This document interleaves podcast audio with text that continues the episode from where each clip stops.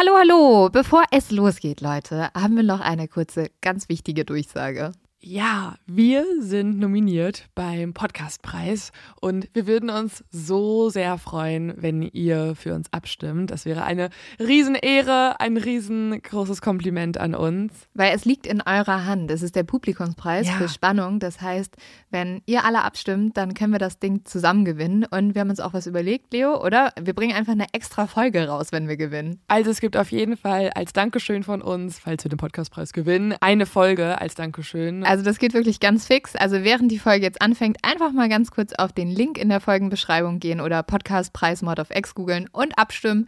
Dankeschön! Dauert nur wenige Sekunden und man muss sich auch nicht registrieren. Und jetzt geht's los mit der Folge.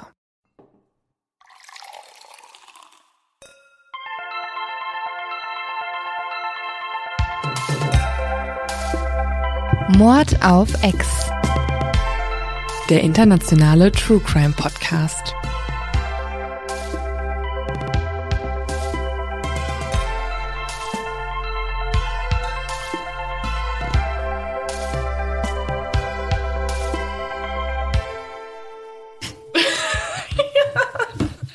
Einfach aus Prinzip.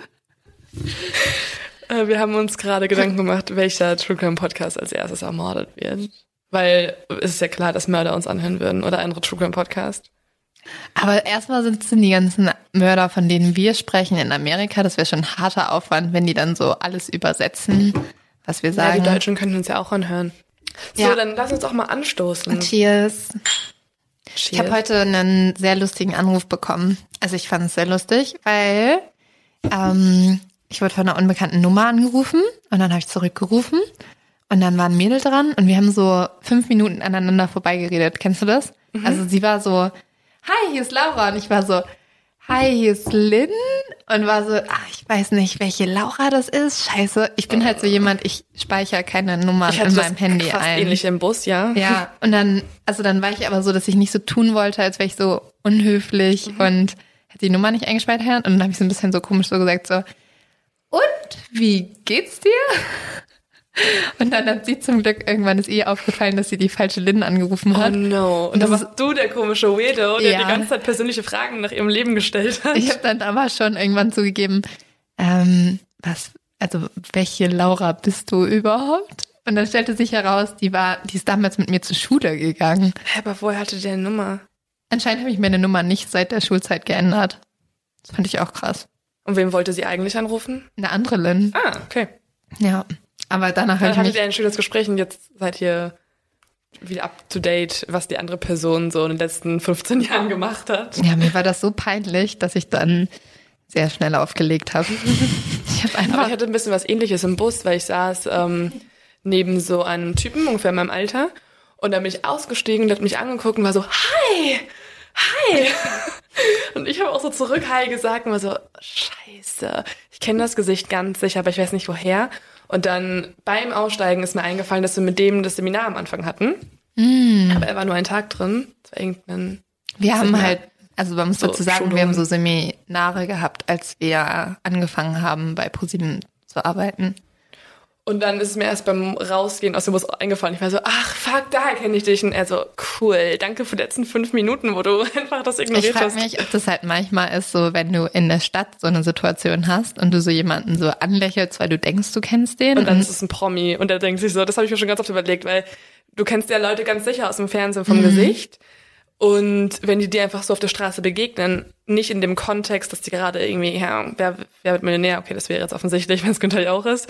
Aber nicht irgendwas moderieren, wo du sie ganz klar kennst, dann denkt man ja oft, dass es, dass es dann Bekannte sind. ja, ja, ja. Und jetzt Das man, muss doch so oft Leuten passieren. ja, das ist mir bestimmt auch schon mal passiert. Mm, du kleiner Promi. Ja, also ich meine, dass ich das bei anderen Leuten hatte. Bist du nicht die aus Mord of X? Nee, äh, uns hat neulich jemand gesagt, das fand ich sehr, sehr lustig, leicht beleidigend, dass wir uns ja sowieso nie Sorgen drüber machen müssten, dass wir mal auf der Straße erkannt werden, weil wir einfach 0,0 so aussehen wie auf den Fotos. Und ich war so, Das kannst du keiner Frau sagen. Das ist das gleiche wie wenn du ungeschminkt zur Arbeit kommst Ja. oder zur Schule. aber das ist halt der springende Punkt. So, also wenn es dir nicht gut geht und du dich irgendwie krank fühlst, dann geh bitte nach Hause. Ja, das ist halt der springende Punkt. Leo und ich, Wir sind beide ein bisschen verpeilt. Oh, wow. Das ist, ja das, ist ja, das ist ja die indirekte Aussage von den Nein, aber wir sind halt ein bisschen verpeilt und wir sind beide immer zu spät. Und deswegen sind wir so Leute, die zur Arbeit kommen, sich noch irgendwie ein bisschen Make-up, Concealer in der im Bahn Bus. draufklatschen. Immer im Bus. Ja, super vercheckt immer aussehen, Haare zerstruppelt bis zum geht nicht mehr. Und wenn wir dann mal Fotos machen, Verkaufen und so super. nee, aber genau, dann, dann, dann zieht man sich schon vernünftig an. bei mir ist aber auch manchmal, sich. wenn ich so mit Arbeitskollegen abends weggehe, dass die sagen so, oh, du siehst so hübsch aus, so, du siehst ja so adrett aus. Adrett. Ja, Wurdest du schon mal als Adrett bezeichnet? ich würde mich selbst als adrett bezeichnen. Ja, Ähm, ja, so viel zu wunderschönen Kommentaren und Komplimenten unserer Mitmenschen. ähm, ich habe keinen Dumm zum Verbrechen, fällt mir gerade auf. Stichwort organisiert und verpeilt. Aber ich gucke mal ganz schnell in unsere DMs Wer hat da dann so reingeslidet? und ihr habt mir bestimmt was geschickt. Moment, kannst du mal kurz Fahrstuhlmusik machen? Dim, dim, dim, dim, dim, dim, dim, dim, Oh, das Problem ist halt auch-. Das Problem ist auch, ich wohne im Keller und Gerade war ein sehr gruseliges Geräusch im Treppenhaus mal wieder. ja, aber das andere Problem ist, dass Das meine sich an wie der Teufel, ehrlich gesagt. Ach, als- So, Aber es hörte sich nicht an wie ein Mensch, musst schon zugeben, ne? es war so ein Quietschen. Ja, es war so ein, so ein, Ja, aber als, ja, halt, wie so ein Geräusch aus der Hölle. ja, halt als ob sowas, als ob eine Tür zugeht. Ah, guck mal, hier ist ein Link. Oh Leute, wenn ihr mir einen Link schickt, dann müsst ihr den auch so schicken, dass ich den anklicken kann. Wow, jetzt brauchst du schon fünf Minuten, um da deine, deine, deine Arbeit rauszusuchen von anderen Menschen gemacht für dich und beschwerst dich. Ja, das können wir ja. Wow. Ihr, ihr schickt uns zu viele positive Wow. Herzen und 100% Dinger. Ich find's geil, dass ich einfach, seitdem ich dich kenne, nicht mehr die unorganisierteste Person auf dieser Welt bin und du bist nicht mehr die unpünktlichste Person. Äh, Weil ich definitiv ja. unpünktlicher bin und du bist definitiv unorganisierter. Ja, Also wir haben uns beide in unseren Safe. Superlativen abgelöst und das ist nicht so praktisch, weil wir zusammenarbeiten. Lynn trinkt, also äh, nochmal Stichwort despektierlich. Lynn trinkt aus einer Tasse, die sie von einem Freund geschenkt bekommen hat, wo ein Bild von Jeffrey Dahmer drauf ist, also dem Kannibalen Jeffrey Dahmer aus Amerika. Und da drauf steht der Spruch, Want ice cream? I got Ben Jerry in the freezer. Und da Ja. ist da schön ein Bild von dem Kannibalen Jeffrey Dahmer drauf. ich finde, da versteht mich mal jemand richtig gut, würde ich sagen. Da ist jemand noch respektloser als wir. Ja, das liegt daran, dass es Leos Mitbewohner ist und der einfach von uns so viel genervt wurde. Der wird auch immer hier gedroppt. Das ist einfach ein Bestandteil des Podcasts. Ja, Chris gehört dazu. Chris ist so wichtig, wie genau die alkoholischen Getränke sind. Oh, da freut er sich bestimmt ganz doll, wenn er mit Alkohol verglichen wird. Ich habe einen zu dumm zum Verbrechen.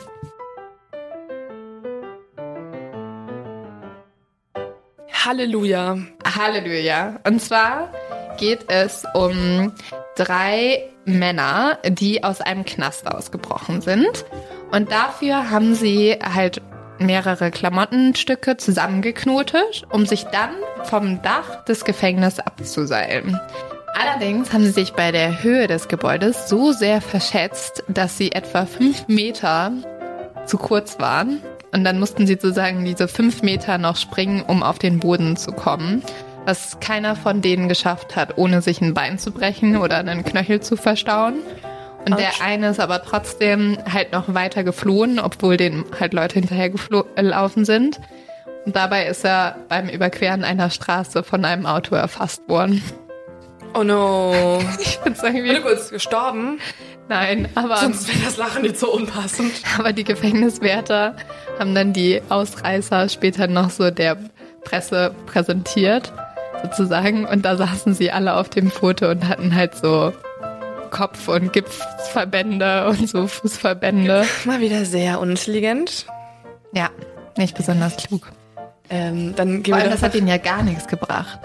Also, die haben sich nur selbst wehgetan mit diesem Mussten die denn Ausbruchsversuch. eigentlich auch so frisch gegipst dann ins ähm, Gefängnis? Wahrscheinlich. Also, so viel hat jetzt der Zeitungsartikel auch nicht hergegeben, Leo. Wahnsinnig recherchiert. Ja, die zu dumm zum Verbrechen sind jetzt nicht so Diese- ausführlich diese- recherchiert. Das ist voll okay. Das war jetzt auch nicht ernst gemeint. Ich will gar nicht so viel wissen darüber. Ich will viel mehr wissen über meinen Fall, beziehungsweise ich will, dass du darüber ganz viel weißt. Weil ich das nicht mehr mit mir selber rumtragen kann. Leo kann schon die ganzen letzten Nächte nicht mehr schlafen. Ich kann okay schlafen, aber ich musste beim Recherchieren, das hatte ich noch nie, ähm, ich musste, ich konnte es ja dir nicht erzählen, ich konnte ja dich nicht anrufen und dir meinen Fall schon vorher am Telefon erzählen. Ich musste meine Mama anrufen und es ihr berichten, weil es mir so auf der Seele gelastet hat. Es war, ich musste das irgendwie loswerden. Und meine Mama war auch nur so, kannst du aufhören, mir sowas zu erzählen am Telefon, bitte? Ich möchte das nicht wissen. Jetzt kannst du diese Folge aussetzen, Mama, also du kannst jetzt hier abschalten, du kennst den Fall schon. Oh. Ja, der war wirklich, also Oh, ich bin, ähm, ich bin, ja, ich bin gespannt, wie du den jetzt so erträgst, weil ähm, das sehr grausam ist. Und in der ganzen Grausamkeit gibt es nur eine Sache, die, finde ich, so ein kleiner Lichtblick ist. Und das ist, ähm, wie stark diese Familie in diesem Fall ist. Okay. Also es ist echt unfassbar, durch was die Familie hier durchgegangen ist und wie stark und wie groß der Zusammenhalt hier auch war. Und das Recherchematerial in diesem Fall, ähm, ich habe mir einmal das Gerichtsprotokoll durchgelesen und die Artikel dazu, aber die meisten Erzählungen sind von dem FBI-Agenten John Douglas, der wohl mehr Leuten bekannt ist als der Protagonist Holden Ford aus der Serie Mindhunter. Also der Profiler oder beziehungsweise der erste Profiler Amerikas. Jetzt, wo mein Hunter nicht mehr läuft, musst du zumindest irgendwie seinen. Der, ich glaube, manche sind wahrscheinlich jetzt so, hä, den kenne ich dann schon den Fall, weil ich habe Mindhunter durchgesuchtet. Nein, Leute, der würde, glaube ich, jetzt in Staffel 3 drankommen. Oh, Den gibt's noch nicht. Staffel 3. Und zwar ist es der Fall von Sharon, oder genauer gesagt Sherry, das ist nämlich ihr Spitzname und so nennt sie auch jeder, von Sherry Faye Smith. Es ist Freitag, der 31. Mai 1985. Und dieser Tag ist ein warmer, sonniger Nachmittag in Columbia. Columbia ist die Hauptstadt des US-Bundesstaates South Carolina und hier wohnt auch Sherry mit ihrer Familie. Genauer gesagt wohnen sie in Lexington und Lexington ist ein Vorort von Columbia. Sherry war an diesem Tag mit zwei Freundinnen auf einer Poolparty und trägt einen Badeanzug unter ihren weißen Shorts und unter ihrem T-Shirt und fährt danach von der Poolparty mit ihrem Auto ähm, ins Einkaufszentrum, wo sie ihren Freund Robert trifft. Danach fährt sie mit dem Auto nach Hause. Sherry ist Schülerin an der Lexington High School und 17 Jahre alt. Sie ist genau in dem Alter, beziehungsweise in der Woche, wo sie eigentlich ihren Abschluss machen möchte. Also in zwei Tagen soll der Prom stattfinden an ihrer Highschool und alle ihre Klassenkameraden packen gerade schon Sachen für die Abschlussfahrt, die genau danach stattfinden soll. Und das hat auch eigentlich Sherry geplant. Also sie fährt mit dem Auto zurück zu ihrem Haus. Nochmal kurz zu Sherry. Sherry ist blond, hübsch und hat blaue Augen. Auch wichtig für den Fall. Also ich, man will nicht immer sagen, wie hübsch die ganzen Leute sind, die wir mal hier besprechen, sondern ähm, ja, das müsst ihr euch vermerken. Sie ist lebenslustig, sie ist sehr offen und sie ist sehr herzlich. Also sie ist bekannt dafür, dass sie mit Fremden schnell herzlich wird und ist auch super beliebt in der Schule, weil sie eben so ein netter Mensch ist. Und außerdem ist sie auch sehr religiös und auch das ist sehr wichtig. Und sie hat Auch- wahrscheinlich ja gerade die Zeit ihres Lebens, weil irgendwie sowieso irgendwie Prom in Amerika ist Sie ja ist so ein riesiges happy. Ding. Ja. Mhm. Also sie ist mega zufrieden mit ihrem Leben und freut sich total auf den Prom und ja, ihre Familie ist auch euphorisch, weil ihre Tochter eben gerade Abschluss macht und das alles sehr wichtig und schön und bunt und laut ist. Außerdem hat Sherry einen drei Jahre jüngeren Bruder namens auch mal wieder Robert, also ihr Vater heißt auch Robert, ihr Freund heißt irgendwie Robert und ihr Bruder heißt Robert, Ist da Robert ein Jr. Muster zu I erkennen? don't know, es gibt sehr viele Roberts in ihrem Leben. Vielleicht war das leichter, sich das zu merken dann, weißt du? Es war alles taktisch in der Familie und auch von ihr so gedacht, ja. Oh Gott, stell dir mal vor, dein Freund heißt so wie dein Vater. Ich finde das schon echt ein bisschen grauenvoll. Mir hat mal eine Freundin erzählt, dass ihr Freund, also ihr Ex-Freund hatte das gleiche Parfüm wie ihr Vater. Und das war schon grauenvoll für sie. Ja, kann ich mir vorstellen, weil Gerüche ja auch total emotional Und dann machen so beim können. Sex, ach nee, okay, sie war ja sehr religiös. Aber so, oh Robert. Okay, oh. okay, wir gehen weiter, wir machen Okay. weiter, wir machen direkt weiter. Und sie hat auch eine drei Jahre ältere Schwester namens Dawn. Dawn und Sherry sehen sich unheimlich ähnlich. Also Dawn ist auch blond und blauäugig und auch schön und kann auch schön singen, genauso wie Sherry. Also beide haben tolle Stimmen. So toll, dass sogar Sherry eigentlich geplant hat, dass sie in zwei Tagen auf dem Abschlussfest der Lexington High School die Nationalhymne singt. Also sie ist bekannt dafür, dass sie einfach wunderschön singt. Außerdem haben sie und ihre Schwester Dawn eine Band. Sie nennen sie, also beziehungsweise so eine kleine, also es ist nicht keine offizielle, große, erfolgreiche Band, sondern eher so ein, ja, so ein Spaßprojekt. Die beiden nennen sich die Smith Sisters und singen hauptsächlich religiöse Rocksongs und Pop-Gospel-Songs. Hey, in sehr Amerika, könntest du damit Ja. sehr viel Karriere machen. Also alles sehr amerikanisch hier, das Klischee. Und sie haben auch geplant, dass sie damit noch berühmt werden wollen. Also schon so ihr Karriereweg, den sie gehen möchten zu zweit. Sherry ist jetzt im Einkaufszentrum gewesen mit Robert und fährt gegen 15.20 Uhr nach Hause. Sie wohnt in einer gut situierten Wohngegend. Also ihre Familie hat ein schönes großes Haus und das Haus hat eine lange Einfahrt, die zum Tor hinführt, äh, ungefähr 250 Meter lang und die Einfahrt ist auch von Bäumen umgeben. Um 15.38 Uhr hält Sherry am Briefkasten. Der Briefkasten ist halt wie typisch Amerika natürlich unten an der Straße, also an der Einfahrt. Und sie bleibt unten stehen, weil das öfter so ist, dass sie einfach die Post rausholt und dann mit dem Auto durch das Tor hochfährt zur Garage. Also man weiß, dass sie da genau um 15.38 Uhr gehalten hat, weil ihr Vater an dem Tag, der ist aktuell im Büro und arbeitet. Das Büro in dem Haus liegt genau da, wo die Straße auch herführt. Also es liegt sozusagen mit dem Blick zur Straße. Und ihr Vater schaut hoch, weil er hört, dass da ein Auto anhält und er sieht Sherry im Auto und erkennt dann durch das Fenster, dass sie auch die Post rausholt und widmet sich danach wieder seiner Arbeit. Also er guckt auf den Schreibtisch, schreibt weiter, ganz normal. Einige Minuten später fragt er sich, warum er immer noch nichts gehört hat von ihr. Es ist nämlich ganz üblich, dass Sherry, nachdem sie nach Hause kommt, immer erst ins Büro geht zu ihrem Vater und ihn umarmt. Das ist so das Ritual. Zur Begrüßung bekommt er immer erstmal eine Umarmung. Oh, eigentlich voll süß. Mega süß. Und weil halt immer noch niemand im Büro ist, schaut er wieder aus dem Fenster und sieht plötzlich, wie das Auto immer noch an der gleichen Stelle steht, die Tür aber offen ist und nirgendwo Sherry ist. Oh Gott. Ja, und er rennt dann natürlich direkt raus, weil er fragt sich erstmal, was zur Hölle ist denn jetzt hier los? Das Auto ist offen, das steht hier einfach in der Einfahrt, nichts darum herum. Und er sieht dann, als er zum Auto kommt, dass der Motor immer noch läuft und die Autotür offen ist und auf dem Sitz daneben Sherrys Handtasche liegt. Aber Sherry wie ist, merkwürdig äh, auch, ne? ja. Also es ist ja deren Grün Grundstück, es ist jetzt An nicht der Straße, irgendwie. ne? Also es ist genau zwischen Grundstück und der Straße einfach, weil der Ja, aber das ist ja jetzt nicht so ein gefährlicher Ort eigentlich, Nö, oder? also deswegen denkt sich der Vater auch erstmal nicht jetzt ganz so viel im ersten Moment, weil man muss auch wissen, Sherry hat eine spezielle Art von Diabetes, also von, von Geburt an, bei der sie ganz oft extrem viel Wasser trinken muss, weil sie extrem Durst bekommt und danach halt, wie es dann so ist, ganz schnell auf Toilette muss. okay. Und deswegen rennt der Vater auch erstmal direkt in den Wald auf der gegenüberliegenden Seite, weil er denkt, dass da Sherry vielleicht irgendwo halt dann ganz schnell pinkeln musste. Weil es jetzt nicht so ganz unüblich ist. Da ist sie aber nicht und auch nirgendwo in den Straßen daneben. Also er sucht halt alles ab. Aber, aber cool, dass der Vater auch gleich so. ja, aber ich meine, das Auto ist ja auch noch sogar an, der Motor ist an. Das ist ja auch, wenn sie da Ja. geparkt hätte, dann wäre es halt irgendwie verwunderlich. Man würde sich denken, dass sie irgendwie noch mal zu irgendeinem Freund gelaufen ist oder irgendwie so. Aber da müsste sie ja jemand wirklich aus dem Auto rausgezogen und in ein anderes Auto gezogen haben. Ja. Und ja, das vermutet er dann auch so ein bisschen. Also er ruft dann auch direkt das Sheriff Department von Lexington County an. Und 42 Minuten später sitzt der verantwortliche Sheriff, das ist Jim Metz in diesem Fall, und seine Kollegen, die sitzen 42 Minuten später bei den Smiths im Wohnzimmer. Hilda ist auch mittlerweile da, das ist die Mutter von Sherry. Und für die beiden beginnt jetzt der Albtraum. Also sie sind sich sicher, dass irgendwas Schlimmes passiert. Keine Freunde wissen, was passiert. Also sie haben die Freunde natürlich direkt angerufen, sie rufen überall an. Sherry ist nirgendwo. Keiner weiß irgendwas. Und die Polizei denkt sich im ersten Moment auch noch so, naja, sie ist halt ein Teenager.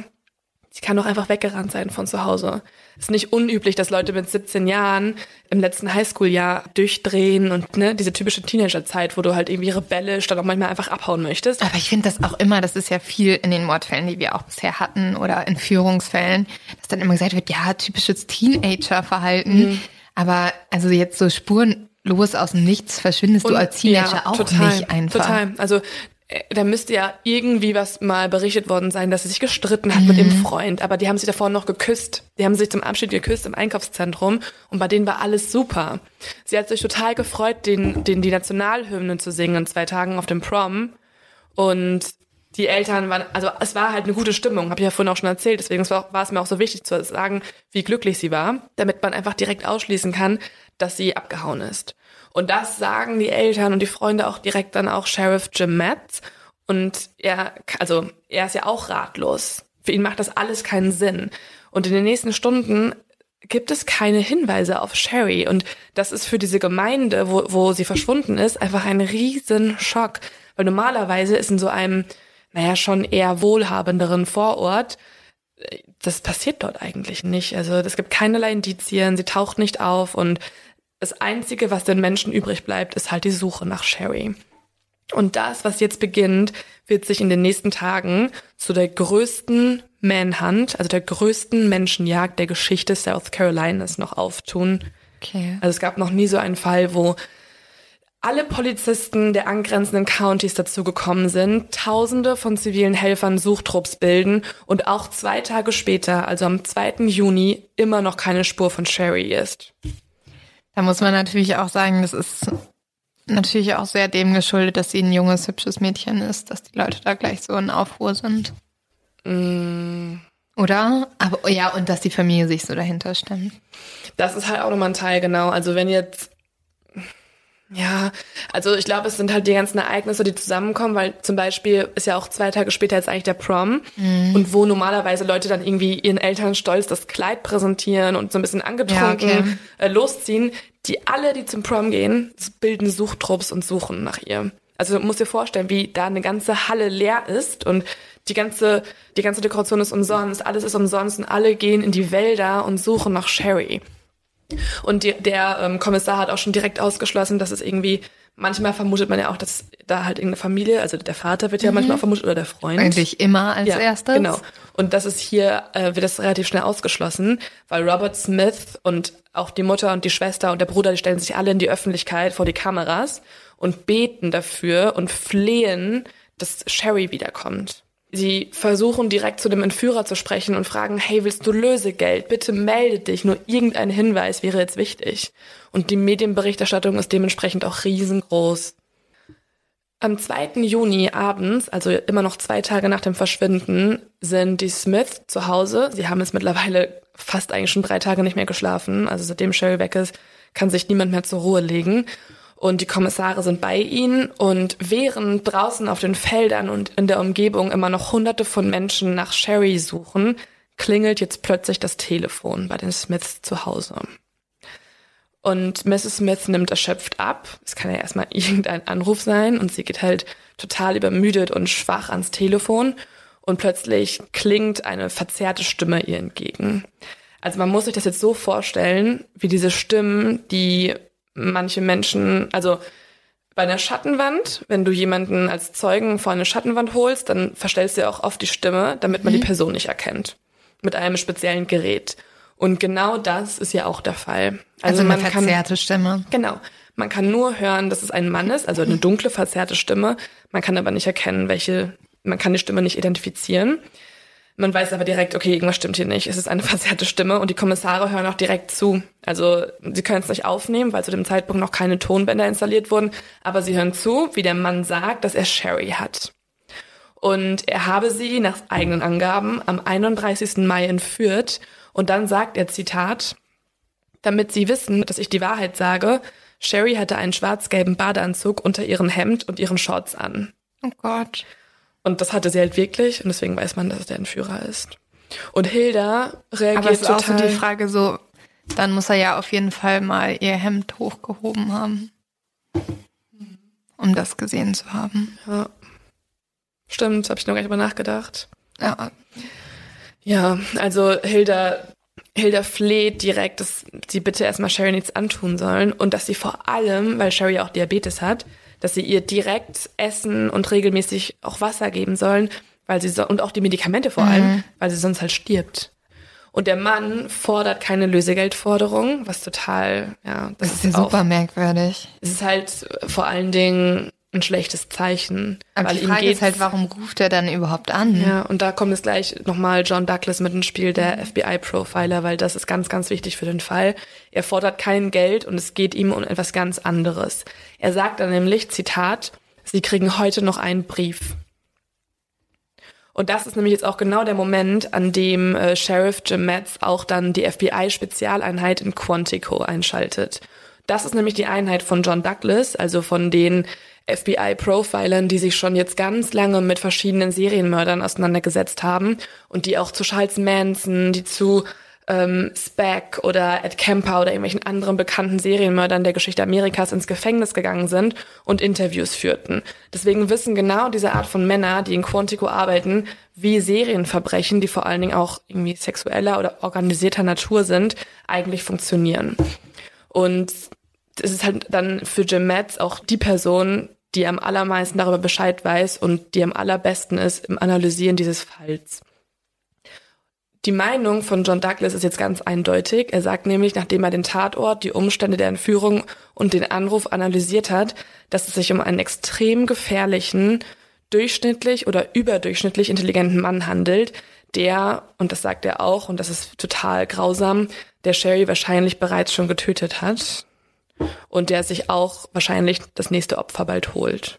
Oh Gott. Also das ist die Einschätzung von einem sehr erfahrenen Mann in diesem Aber wie Fall. kommt er darauf, dass er Cheryl schon getötet hat? Also bei ihm ist es halt so, John Douglas muss man wissen, der hat zu dem Zeitpunkt jahrelange Erfahrung und der kann das, ich erzähle euch gleich ganz genau, was für ein Profil der erstellt hat, damit man das ein bisschen nachvollziehen kann. Aber es ist einfach jetzt gerade, glaube ich, ein Erfahrungswert. Wenn eine Person Geld fordert, dann ist ja noch was anderes mit dem Spiel. Ja. Aber weil der Mann ein Fremder sein muss, weil niemand, also beziehungsweise erstmal nicht identifizierbarer Mann ist und nichts fordert, geht man davon aus, dass es ihm darum geht, dass er jetzt einfach gerade die Familie halt unter Kontrolle hat und sie in Aufruhr versetzt und er Sherry schon längst in seiner Gewalt hat, ohne zu planen, dass er sie freilässt. Oh Gott. Das ist ja auch ein, also, weil ich glaube, du kriegst als Familie natürlich erstmal Hoffnung. Also auch wenn, Das Ding ist ja auch, diese Familie ist halt so gläubig, dass sie immer Hoffnung haben. Auch nachdem alle ihrer umstehenden Personen sagen, Sherry ist wahrscheinlich tot. Und das sagt ihnen John Douglas, das sagt ihnen der beste Profiler der USA und trotzdem haben sie Hoffnung immer. So, aber er hat ja den Brief erwähnt. Und jetzt haben wir hier schon mal eine neue Spur. Er hat ja gesagt, heute bekommt ihr noch einen Brief. Deswegen kontaktiert die Polizei jetzt direkt die Postzentrale in Lexington und lässt alles nach diesem Brief durchsuchen. Ah, also ja. sie legen den ganzen Betrieb Alarm und durchsuchen nach alles nach diesem Brief. Und sie finden dann auch einen, es geht relativ schnell, sie finden einen zweiseitig handgeschriebenen Brief auf gelblichem linierten Papier aus einem Schreibblock. Das ist auch nochmal wichtig für den Fall. Also es ist jetzt nicht irgendein Schreibpapier, sondern eine Seite, die man aus einem, diesem Notizblock halt abreißt. Und jetzt lesen wir was, also das kann ich auch mal, im, also du musst dann sagen, wie viel davon erträglich ist, sage ich mal, oder ähm, wertvoll ist für den Fall. Also die erste Zeile ist 1.6.1985. Das ist die erste Zeile, 3.10 Uhr. Ich liebe euch alle. Letzter Wille und Testament. oh Gott. Ja, also ich muss es auch nicht vorlesen, wenn das so krass ist, aber es ist halt übermittelt und Nein, ich finde es halt wichtig, das zeigt, wie krass stark diese Frau ist. Also ja, und auch wie krass ihr Glaube an Gott und an die Familie ist. Ich liebe euch, Mami, Daddy, Robert, Dawn und Richard und alle anderen und alle Freunde und Verwandten. Ich bin jetzt bei meinem Vater, also macht euch bitte, bitte keine Sorgen. Denkt nur an mein fröhliches Wesen und die schönen Zeiten, die wir zusammen hatten. Lasst euch nicht das Leben davon kaputt machen. Lebt immer jeden Tag für Jesus. Es wird noch etwas Gutes bringen. In Gedanken werde ich immer bei euch und in euch sein. Ich liebe euch alle so verdammt sehr. Tut mir leid, Dad, dieses eine Mal musste ich fluchen. Jesus vergib mir. Und dann geht's halt noch weiter, dass sie dann verschiedene Personen anspricht, auch ihren Freund. Und dann endet das Ganze. Ich liebe euch alle von ganzem Herzen, Sharon Sherry Smith. PS, Nana, ich liebe dich so sehr. Immer habe ich das Gefühl gehabt, dein Liebling zu sein. Du warst meine Freundin.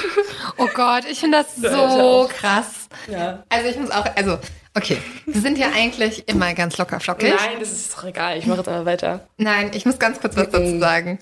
Ich werde nicht einfach so heulen hier. Nein, du musst auch nicht heulen.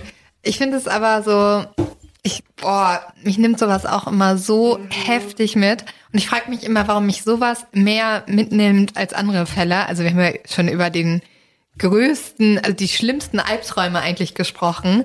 Aber ich bin halt auch so Familie, weil das auch immer so ein persönlicher Albtraum ist. Mir ist halt eine Großmutter angesprochen. Bei dir ist einfach nur, Leo ist so, einmal kommt, wird das Wort Großmutter erwähnt, die Tränen kugeln und kugeln und kugeln und kugeln.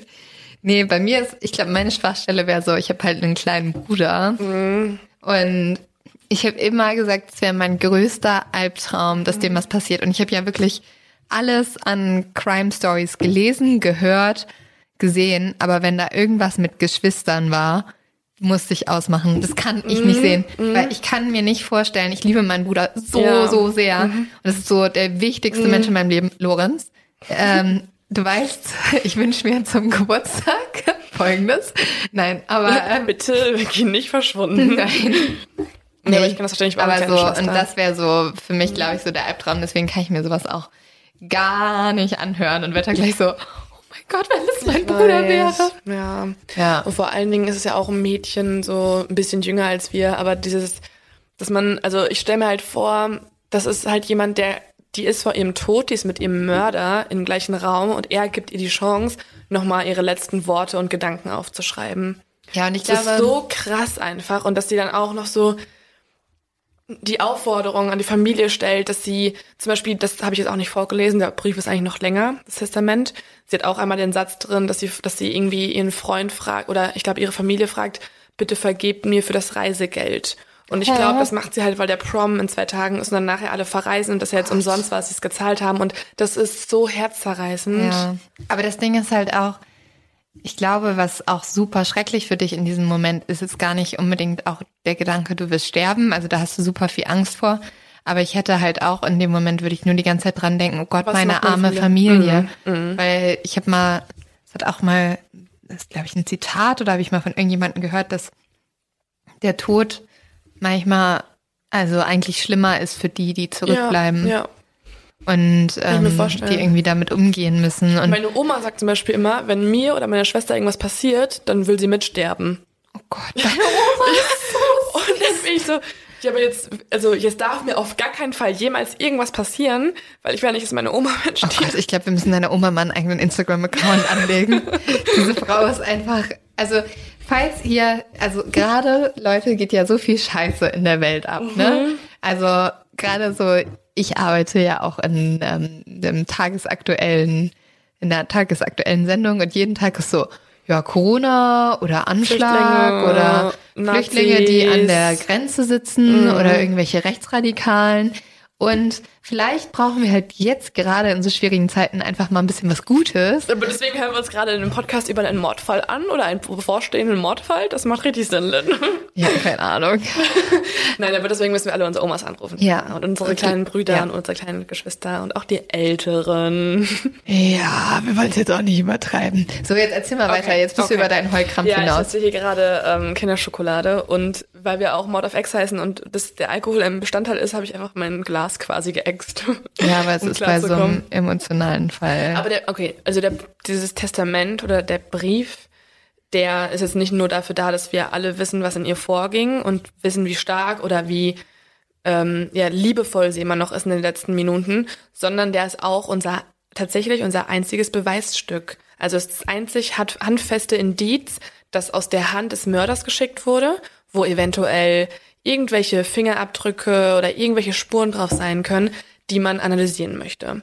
Deswegen äh, schickt Sheriff Matz diesen Brief auch direkt an das Labor der South Carolina Law Enforcement Division und die untersuchen das Ganze.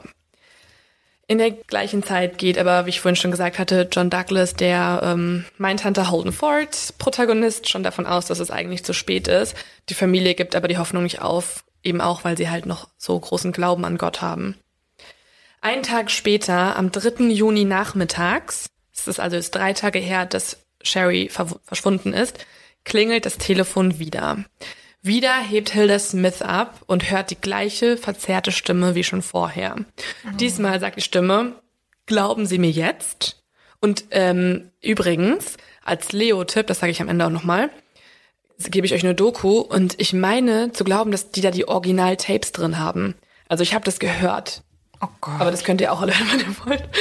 Äh, es ist so krass. Und die Mutter, man hört richtig, wie sie mit so Tränen erstickter Stimme, aber trotzdem mit unfassbar beeindruckender Selbstbeherrschung zurückantwortet. Zitat. Naja, ich bin mir nicht sicher, ob ich ihn glauben kann, weil ich immer noch nichts von Sherry gehört habe und wissen muss, ob es Sherry gut geht. Und diese düstere, verzerrte Stimme antwortet am anderen Ende, das werden sie in ein bis zwei Tagen wissen. Was ich auch irgendwie, also in ein bis zwei Antwort. Tagen ist eine merkwürdige Antwort Ja. und eine komische Zeitangabe, ja. Und am gleichen Tag, am Abend des 3. Junis, klingelt das Telefon wieder. Mittlerweile haben, hat man auch schon Tongeräte installiert und kann alles aufnehmen. Und es ist eben wieder die gleiche verzerrte Stimme. Und diesmal sagt der Mann, dass Sherry noch am Leben sei und er sie bald freilassen will. Also er gibt der Familie hier aktiv Hoffnung, dass die Tochter wieder zurückkommt. Und das ist aber das dritte von ganz vielen Gesprächen mit dem Täter. Also Komisch, dass Ja. der so den Kontakt haben will zur Familie. ja, also er spielt ja einfach ein riesengroßes Spiel. Er ruft zum Teil zweimal täglich an oder öfter und erzählt immer wieder Widersprüchliches. Also zum einen sagt er, es tut mir so leid, bitte vergebt mir. Das sagt er. Ich lasse sie frei. Es ist alles aus dem Ruder geraten. Das ist auch ein Zitat von ihm. Das sagt er immer wieder. Oh Mann, es ist alles aus dem Ruder geraten. Es hätte so nicht kommen sollen. Und dann sagt er aber auch nochmal, Zitat, eins will ich Ihnen noch sagen. Sherry ist jetzt ein Teil von mir. Physisch, mental, emotional, spirituell. Oh unsere Seelen, unsere Seelen sind jetzt eins. Ja, und man muss dazu noch da sagen, auch sagen, also das FBI hat dann direkt immer versucht, zurückzuverfolgen, woher diese Anrufe kommen, weil das ja die einzige Spur ist, die auch zu dem Täter, zu dem Haus des Täters führen könnte. Aber sie wurden alle immer von öffentlichen Telefonzellen gesteuert. Also war der tatsächlich ganz klug, der. Der Täter, also das Täter. ist, sehen wir auch jetzt gleich in dem Profil, der Täter ist wirklich intelligent und er weiß, wie er vorgehen muss und er organisiert das Ganze ganz penibel, Schritt für Schritt. Und was auch, finde ich, so krass ist, ist, dass wenn man 15 Minuten mit dem Täter telefonieren würden, mit der Person, dann wäre es für das FBI und für die Polizei möglich, zurückzuverfolgen, woher er anruft. Also dann könnte man da schnell hinfahren und ihn fassen. Deswegen machen die auch immer in so Serien, sollen immer die Leute am Telefon gehalten werden. Und genau das ist ja auch der Fall. Also die, das ist so krass, die Familie muss jetzt genau die Art von Arbeit übernehmen, die normalerweise ein Geiselführer oder der, der, also die Person, der Verhandlungsführer bei Geiselnahmen eigentlich macht.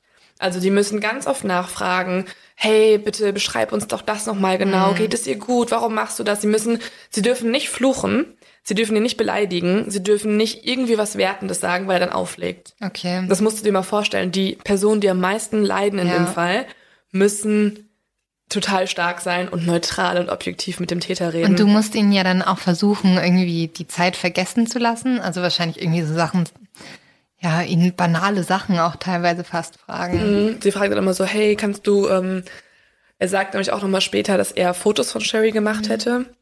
Und dann fragen sie auch immer nach, kannst du uns bitte die Fotos schicken? Warum machst du das nicht? Also sie versuchen einfach, ihn so ein bisschen aus dem, ähm, ja. Ja. aus der Reserve zu locken, damit er mehr redet und sich vielleicht auch ein bisschen mehr zeigt. Was die Polizei aber machen kann, ist im Nachhinein zurückzuverfolgen, woher die Anrufe kommen. Und das, der eine kommt aus einer Telefonzelle 10 Meilen von den Smiths entfernt und der andere Anruf kommt 15 Meilen entfernt her. Wovon man jetzt ausgehen kann, ist, dass derjenige also aus der gleichen Gegend kommt oder sich zu dem Zeitpunkt halt noch dort aufhält. Der FBI-Profiler Douglas geht aber davon aus, dass es ein Einheimischer ist. Ja, wahrscheinlich kannte er sie ja auch, oder? Also gerade wenn ein Mädchen einfach so entführt wird aus nichts, dann kann man ja schon vermuten, dass Also er ist auf jeden Fall gefolgt, Ja, hat genau. sie beobachtet Ja. und er ruft bei der Familie immer an, was bedeutet, dass er sie anscheinend auch irgendwie beobachtet und vor allen Dingen auch die Berichterstattung über Mhm. den Fall beobachtet. Und dann passiert das, was ähm, ja, was die meisten eigentlich, glaube ich, hier schon vermuten und was auch die Polizisten und auch die Familie vermutet haben. Er ruft wieder an und zwar am nächsten Abend, am 4. Juni. Und diesmal fordert der Anrufer, der Entführer, niemand anderes am Telefon als Dawn, die Schwester. Also Dawn ist 21 Jahre alt. Wie gesagt, sie ähnelt Sherry sehr. Und aus irgendeinem Grund hat sich jetzt dieser unbekannte Mann sie ausgesucht und möchte nicht mehr mit der Mutter reden, sondern mit Dawn. ist aber auch eine riesige Belastung für eine Das ist generell 21-Jährige. also schon für die ganze Familie bisher total das Horrorszenario und einfach nur schreckliche Tage. Und jetzt ist es nämlich richtig krass, weil er fängt an, äh, Dawn die Einzelheiten der Entführung zu beschreiben. Also er sagt ganz genau, wie er Sherry entführt hat, dass er mit dem Auto neben mir angehalten hat, dass er Sherry am Briefkasten gesehen hat, dann angesprochen hat und irgendwie von ihr Fotos gemacht hätte und sie dann mit vorgehaltener Waffe ins Auto gezwungen hat. Und während dieser Unterhaltung und auch während der nächsten Anrufe ändert der Anrufer immer wieder sein Wesen. Zum Teil ist er irgendwie versucht freundlich, er ist nett und offen und äh, bedauert auch irgendwie dann seine Taten und dann im nächsten Satz ist er wieder grausam, total kalt, emotionslos und erzählt ganz sachlich, was er eigentlich da gemacht hat. Der hat aber nicht mehrere Persönlichkeiten, oder? Ich habe kein, also ich weiß ehrlich gesagt, was in so einem Mörder der vorgeht zu dem Zeitpunkt, das weiß, glaube ich, der John Douglas, der Profiler, am besten. Und er sagt nämlich jetzt auch ein paar Sätze, die für diese Profilerstellung von Bedeutung sind. Und zwar, Zitat, okay, morgens 4.58 Uhr. Nein, Entschuldigung, ein Moment. Ähm, 3.10 Uhr, Samstag, 1. Juni. Äh, hat sie mit der Hand geschrieben, was sie bekommen haben. 4.58 Uhr, Samstag, 1. Juni, wurden wir zu einer Seele. Das sagt der Das sagt Anrufer. er. Und er hat sich, und dann, ja, er hat sich erstmal hier versprochen, das ist total wichtig. Und Dawn, die Schwester, antwortet dann direkt so zu einer Seele. Und die Mutter Hilda ruft im Hintergrund noch so, was bedeutet das? Was soll das sein?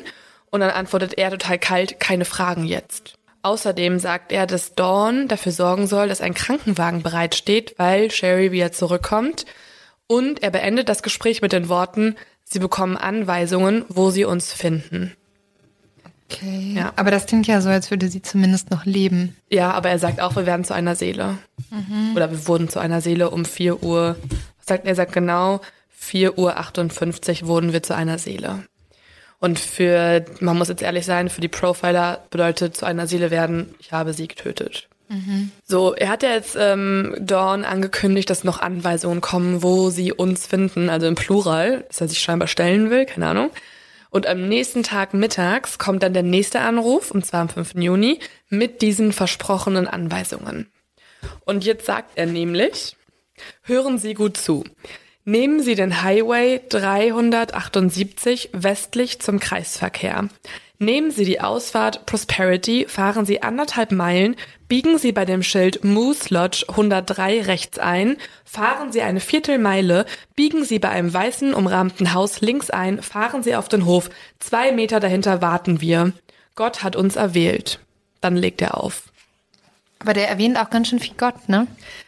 Ja, das ist total krass, weil meine Vermutung dahinter ist, dass er so oft Gott erwähnt, weil er genau weiß, dass die Familie der Smiths super religiös ist und das die Art und Weise ist, wie er an die rankommt. Also er nutzt das alles total aus. Und was man auch sehen kann, und das ist auch sehr wichtig für das Profil der FBI, ist, dass er hier ganz penibel beschreibt, woher man fahren soll. Und Sheriff Metz macht natürlich das einzig Logische. Er fährt direkt los, um zu gucken, sind die da? Ist da Sherry und lebt sie überhaupt noch? Und er endet dann bei diesem vorher beschriebenen Hof oder hinter den Hof auf dem, auf dem Rasen. Und das ist 18 Meilen von den Smiths entfernt und da ist dann auch eine Leiche. Und zwar die Leiche von Sherry. Sherry trägt immer noch den, An den Badeanzug, das Oberteil und die weißen Shorts, in denen sie dann auch zuletzt gesehen wurde. Und mittlerweile ist ihr Verwesungsgrad aber so hoch, dass sie halt keinerlei Indizien mehr zeigt. Man kann nicht mehr sagen, was genau mit ihr passiert ist. Man kann auch nicht mehr sagen, ob sie vergewaltigt wurde oder nicht. Und man geht ganz klar davon aus, dass sie am, am 2. Juni um 4 Uhr 58, äh, sorry, am 1. Juni 4 Uhr 58 ermordet wurde, weil das ja auch genau in dem Anruf mit drin war. Und jetzt beginnt für mich eigentlich ehrlich gesagt so ein bisschen der interessanteste Part des Falls, beziehungsweise eigentlich auch die interessanteste Arbeit des FBIs insgesamt, weil jetzt erstellen die Profiler mit all den Sachen, die wir wissen, was ja eigentlich nicht so viel ist, ein ganz genaues Profil von einem Täter. Und ich finde es so krass und so beeindruckend, was man an so wenig trotzdem deuten kann. Also man findet zum Beispiel Reste von Klebeband auf dem Gesicht und in den Haaren. Das Klebeband wurde aber entfernt. Und deswegen deutet das FBI, dass jemand, dass der Täter super penibel ist, planerisch und organisatorisch. Und das ist auch wichtig, weil man unterteilt zum Beispiel auch Serienmörder und vor allen Dingen sexuelle Serienmörder äh, in die impulsiven und einmal in die organisierten Täter. Und er gehört ganz klar in die zweite Kategorie. Also er plant das alles ganz genau durch und er weiß, was er macht und er ist intelligent genug oder er ist sehr intelligent zu wissen, wie weit die Polizei vorgeht und was er schon der Öffentlichkeit mitgeteilt hat zum Beispiel. Außerdem hat er die Leiche genau so lange verwesen lassen, bis alle Indizien vernichtet sind. Also er hätte Sherry auch schon viel eher auf diesen Hof deponieren können und schon viel eher die Familie anrufen können. Er hat aber genauso lange gewartet, bis man halt nichts mehr feststellen kann. Das war nämlich genau an diesem Tag. Und deswegen gehen dann die FBI-Profiler davon aus, dass er sehr raffiniert ist, sehr intelligent und in bestimmten Hinsichten auch älter schon ist. John Douglas denkt ganz klar Ende 20 bis Anfang 30 und er selber tendiert eher zu Anfang 30, weil er einfach Erfahrungswerte hat. Also so jemand, so eine Tat wird e-, eher von einem älteren Mann begangen als von einem, naja, Jugendlichen oder also einem Anfang 20er. Oh, wir sagen schon wieder, Anfang 30 ist alt, Leo. Naja, nein, nein, nein, nein, nein, aber jetzt Du sagst, letztes Mal war 50 Jahre schon Granny-Alter, ne? ja, damit sch schicken wir uns aber langsam auch in ein Alter, wo wir alt sind. Just saying. Aber okay. Ja. Ja, Er ist auf jeden Fall kein Jugendlicher mehr, er ist ein junger Erwachsener mit Anfang 30, sagen wir es so. danke, das wollte ich hören. Außerdem ähm, zeigt auch, dass er auf jeden Fall die Tat aus, einem, aus einer sexuellen Befriedigung raus gemacht hat, weil ähm, dadurch, dass er gewartet hat, bis die Leiche verwest ist, zeigt, dass er irgendeine Art von sexueller Befriedigung mit dem Opfer gesucht hat und das nur so lange ausleben konnte, bis die Leiche eben halt nicht mehr für ihn irgendwie attraktiv ist, weil natürlich irgendwann kommen halt Verwesungsgerüche mit ins Spiel und du hast keine Bindung mehr zu der Person. Bis zu dem Zeitpunkt aber hat er noch eine Art von sexueller Bindung aufgebaut. Also könnte man sogar vielleicht denken, dass er noch Sex mit der Leiche hatte? Das kann man aber leider dann wirklich, also nicht leider in Anführungszeichen, das kann man aber nicht mehr richtig feststellen, weil halt schon diese Verwesungsmerkmale aufgetreten sind. Dadurch, dass er dieses perfide Spiel mit der Familie führt, geht man davon aus, dass er schon ganz früh verheiratet war und dass er diese Ehe auch nur sehr kurz und erfolglos geführt hat. Außerdem geht der Profiler davon aus, dass er alleine lebt aktuell oder bei seinen Eltern. Wir suchen uns also jemanden, der schon mal irgendwann verheiratet war, eventuell Kinder hat, aber die jetzt mittlerweile ohne diese Kinder, ohne diese Ex-Frau bei seinen Eltern beispielsweise lebt. Dann geht man davon aus, dass er schon vorbestraft ist, weil eben Täter, vor allen Dingen Sexualtäter, schon irgendeine Art von Akte und Vorbestrafregister besitzen meistens. Das sind dann irgendwie Überfälle auf Frauen, obszöne Anrufe oder es kann sogar auch schon sein, dass er schon gemordet hat. Und dann geht das FBI in diesem Fall davon aus, dass es eine ähnliche Frau war wie Sherry, also auch ein Teenager oder eine junge Erwachsene oder ein junges Mädchen oder ein Kind. Aber keine Prostituierte und keine ältere Frau, wie es bei anderen Mördern ist. Weil eben halt sein, ähm, sein Profil bisher ihn als zwar sehr intelligenten Mann einschätzt, aber auch als eher ähm, jemand, der sich stärker fühlen muss und er sich nicht rantraut an Prostituierte. Also es muss jemand sein, der mh, sich ein berechenbares Opfer aussucht, das er selber übermannen kann. Obwohl es natürlich auch ein viel größerer Aufwand ist, ein junges Mädchen an sich. Warum? Weil die viel mehr noch nicht überwacht, das ist das falsche Wort. Aber natürlich irgendwie, wenn jetzt zum Beispiel eine Prostituierte verschwinden würde oder auch eine ältere Frau, Mm, stimmt, stimmt. dann Gibt's würden nicht so nicht innerhalb von Stunden da. Mhm. Aber das ist zum Beispiel auch ein Punkt auf dem Profil. Er genießt das. Er genießt, Ah, ja. dass sich alle Sorgen machen. Deswegen er ruft er halt auch immer die genau, Familie Genau, an. deswegen. Und das, Ja. davon geht man jetzt aus. Dadurch, dass er halt eben dieses perfide Spiel mit der Familie führt, ist das ein Teil seines Verlangens gewesen. Also er hat einfach, er hat es, er hat es gesucht, dass er jemanden so krass kontrollieren und dominieren kann wie diese Familie. Und auch wie das Opfer noch als sie lebte. Außerdem hat er sich ja auch, als er angerufen hat und ähm, die Beschreibung zu dem Tatort oder beziehungsweise dem Ort der Leiche, äh, den äh, der Dawn erzählt hat, hat er sich ja ganz oft korrigiert. Und das, er hat auch den Faden verloren, als er sich korrigiert hat. Und genau deswegen geht das FBI davon aus, dass er das Ganze von einem Blatt abgelesen hat und bei den Unterbrechungen immer wieder von vorne anfangen musste, was darauf hindeutet, dass er im Denken eher starr und methodisch ist und sehr sorgfältig und obsessiv ordentlich ist. Also man weiß jetzt über den Mann relativ viel schon, ehrlich gesagt. Man weiß, dass er ungefähr Anfang 30 ist, man weiß, dass er ja, wahrscheinlich alleine lebt, dass er super ordentlich, obsessiv ordentlich ist und eher ja unflexibel und im Denken starr. Dadurch, dass er für die Entführung ja zu Sherrys Haus gefahren ist und vermutlich auch danach hin und her gefahren ist vor dem Haus, geht die Polizei davon aus oder der Profiler davon aus, dass er ein sauberes Auto hat, gepflegt, drei Jahre alt oder neuer. Also dadurch, dass dieser John Douglas schon so viel Erfahrung hat mit diesen Serienmördern und all diese Merkmale vorher so präzise waren, denkt er, dass auch der Besitztum dieses Mannes so aussehen muss, wie seine Persönlichkeit ist. Also gut gepflegt, relativ ordentlich und auch sein Haus, denkt er, ist relativ ordentlich. Und was das Allerwichtigste ist, ist, dass dieser Mann das Spiel mit der Öffentlichkeit genießt, was darauf hindeutet, dass er ein unglaublich narzisstischer Mann ist. Er verachtet die Außenwelt. Er fühlt sich in gewisser Weise überlegener als alle anderen, weil er niemals gefasst werden kann, wie er selber denkt. Und das meistens ist ja auch ein Zeichen darauf, dass er in Wirklichkeit an extremer Unsicherheit leidet. Also die meisten Narzissten sind ja welche, die ihrer eigenen Unfähigkeit bewusst sind und genau aus diesem extremen Minderwertigkeitsgefühl zu so Narzissten werden. Dadurch, dass er alle Anrufe von verschiedenen Standorten aus getätigt hat, geht man halt auch davon aus, dass er aus der Gegend kommt und dementsprechend ein Einheimischer ist. Was natürlich auch die Tätergruppe sehr einschränkt. Also es kann jetzt kein herbeigekommener oder durchfahrender Pendler sein, sondern es muss höchstwahrscheinlich irgendein Nachbar sogar sein. Was ja eigentlich auch noch die Angst in der Gesellschaft viel mehr verstärkt, oder? Also, ja, würde ich auch denken. Ja wenn es halt irgendwie aus der Gegend ist, das macht einen ja kirre, wenn du ja. weißt, vor allen Dingen für die Mädchen in dem Alter oder für die Kinder oder für die Eltern mhm. von vor allen Dingen blonden Mädchen. Weil scheinbar ist ja auch das ein sexuelles Verlangen, wenn er nach einem blonden, blauäugigen Mädchen gegangen ist. Ja.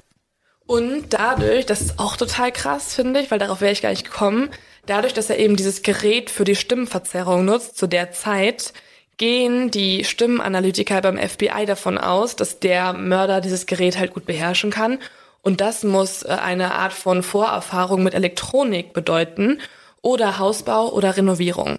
Weil das genau diese Bereiche sind, wo man wahrscheinlich an dieses Gerät eher kennt und eher benutzt. Und das schränkt natürlich auch seinen Beruf ein, was irgendwie krass ist, weil jetzt wissen sie auch schon so ein bisschen die Tätigkeit von diesen Menschen oder wo er vorher mal irgendwann gearbeitet hat. Einen Tag später ruft der Mörder wieder bei den Smiths an. Und diesmal über ein R-Gespräch. Das sind diese Gespräche, bei denen man ähm, den Angerufenen die Kosten des Anrufs übernehmen lässt. Also man ruft erstmal eine Vermittlung an und die Vermittlung stellt dann deinen Anruf durch zur Familie. Diesmal verlangt der Mörder, man kann ja jetzt schon Mörder sagen, nicht mehr ein Führer, er ist jetzt zum Mörder geworden. Der Mörder verlangt jetzt Dawn, also die, die, die Schwester von Sherry. Und er sagt Dawn, dass er am nächsten Tag sich stellen wollen würde und äh, der Familie auch die Fotos schicken möchte, die schon längst auf dem Weg seien eigentlich. Hat ja von Sherry Fotos gemacht da beim Auto und er droht sogar, oder beziehungsweise er erzählt Dawn, dass er ähm, Selbstmord begehen möchte. Außerdem bittet er Dawn und die Familie um Vergebung und sagt wieder, dass alles, Zitat, aus dem Ruder gelaufen sei und er auch nichts dafür könne. Und dann sagt er einen Satz, der muss unglaublich verstörend sein für dieses Mädchen. Er sagt nämlich, es ist alles aus dem Ruder gelaufen und dabei wollte ich Dawn doch nur lieben. Ich habe sie beobachtet. Und dann unterbricht ihn Dawn und meint so, wen wolltest du beobachten? Und dann sagt er, oh, äh, ich meinte Sherry, ich habe sie wochenlang beobachtet und äh, es ist einfach aus dem Ruder gelaufen. Also oh, er hat sich hier versprochen. Also kann man schon denken, dass er Dawn auch ganz genau. gut findet. Ja, und das ist auch ähm, nicht nur das erste Mal. Also bei den nächsten Anrufen wird er die Schwestern immer wieder verwechseln. Er hat nämlich, davon geht man aus, die Fotos von Dawn in den Zeitungen gesehen. Und Dawn, hatte ich ja schon erwähnt, sieht Sherry unglaublich ähnlich. Also es gibt Videos von den Smith-Sistern, also wo die singen. Und man denkt, das wären Zwillinge. Die haben die gleiche Frisur, die haben die gleichen, die gleiche Haarfarbe und das gleiche Gesicht. Also alles, was ihm an Sherry gefallen hat, es war sein sexuelles Interesse, muss ihm auch an Dawn gefallen. Dann ruft er abends nochmal an und fordert wieder, dass er Dawn sprechen will. Diesmal erwähnt er wieder, dass er Selbstmord begehen möchte, bittet sie um Vergebung, wie krass einfach, oder? Du find, als Familie findest du deine Tochter ermordet und dann ruft der Mörder an und fragt um Vergebung. Du kannst aber nicht Nein sagen. Du kannst nicht sagen, hey, verpiss dich, ich hasse dich, du Arschloch, was auch immer, weil du ihn ja dranhalten musst, die 15 Minuten. Das heißt, Dawn muss immer wieder Ja. sich anhören, wie er sich selber als, der sagt wirklich über sich selber, er wäre Freund der Familie. Er sagt das Vor allem einfach. bei dem Selbstmord, wenn er droht, Selbstmord zu begehen, bist du ja wahrscheinlich als Familie so, ja, bitte. Die selber sagen eher, dass er sich ähm, Gott stellen soll und der Verurteilung stellen soll. Aber das macht man ja, wenn man stirbt. Ja, stimmt, dem vom letzten Gericht. Ja. Ja, aber sie möchten ihn ja fassen. Ich glaube halt, die Todesstrafe ist ein bisschen befriedigender, ehrlich gesagt, für die Familie. Also man muss auch wissen, South Carolina zu der Zeit, und ich glaube auch aktuell noch, weiß ich ehrlich gesagt nicht, war immer noch die Todesstrafe. Also das würde ihm glühen und das weiß er auch. Und dann nämlich sagt er auch wieder was. Also wie gesagt, er ist ja total widersprüchlich, weil zum Teil bittet er um Vergebung und sagt, dass er selber umbringen möchte. Dann wiederum sagt er aber auch, dass er auf gar keinen Fall der Polizei in die Hände laufen möchte. Also äh, irgendwie wäre er doch dann in Freiheit leben. Und bei genau diesem Gespräch geht er auch ganz beiläufig zu einer genauen Beschreibung von Sherrys Tod über.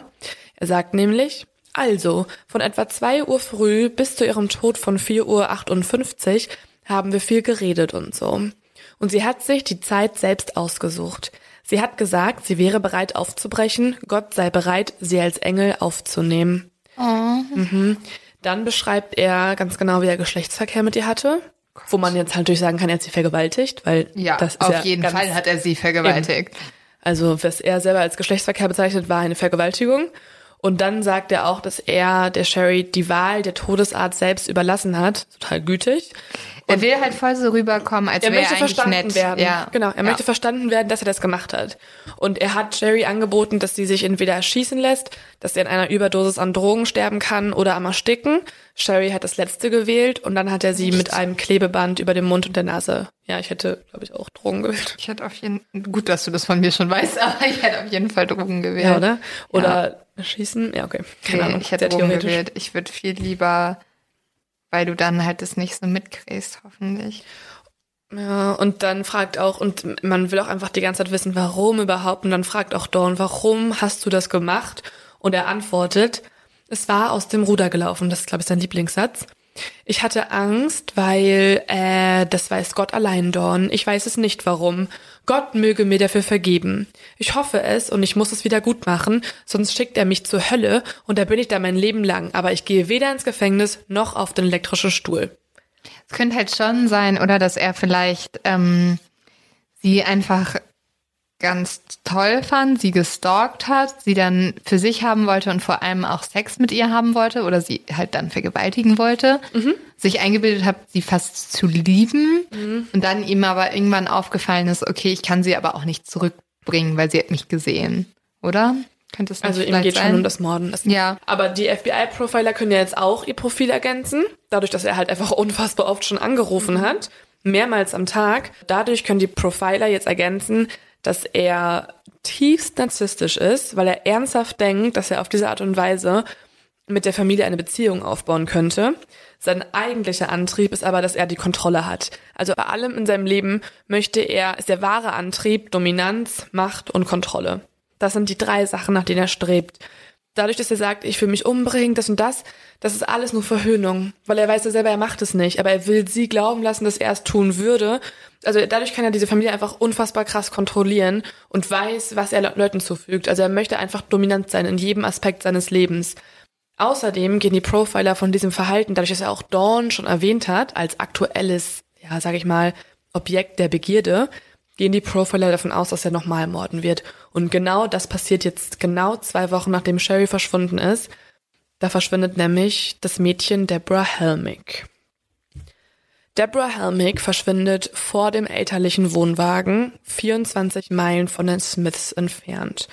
Zu dem Zeitpunkt, wo Deborah verschwindet, war der Vater im Wohnwagen, also nur ganz wenige Meter entfernt.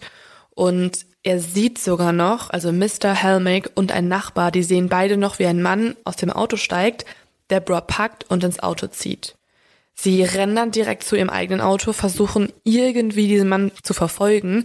Das Ganze ist aber vergeblich und sie, sie verlieren ihn aus den Augen. Deborah ist jetzt weg.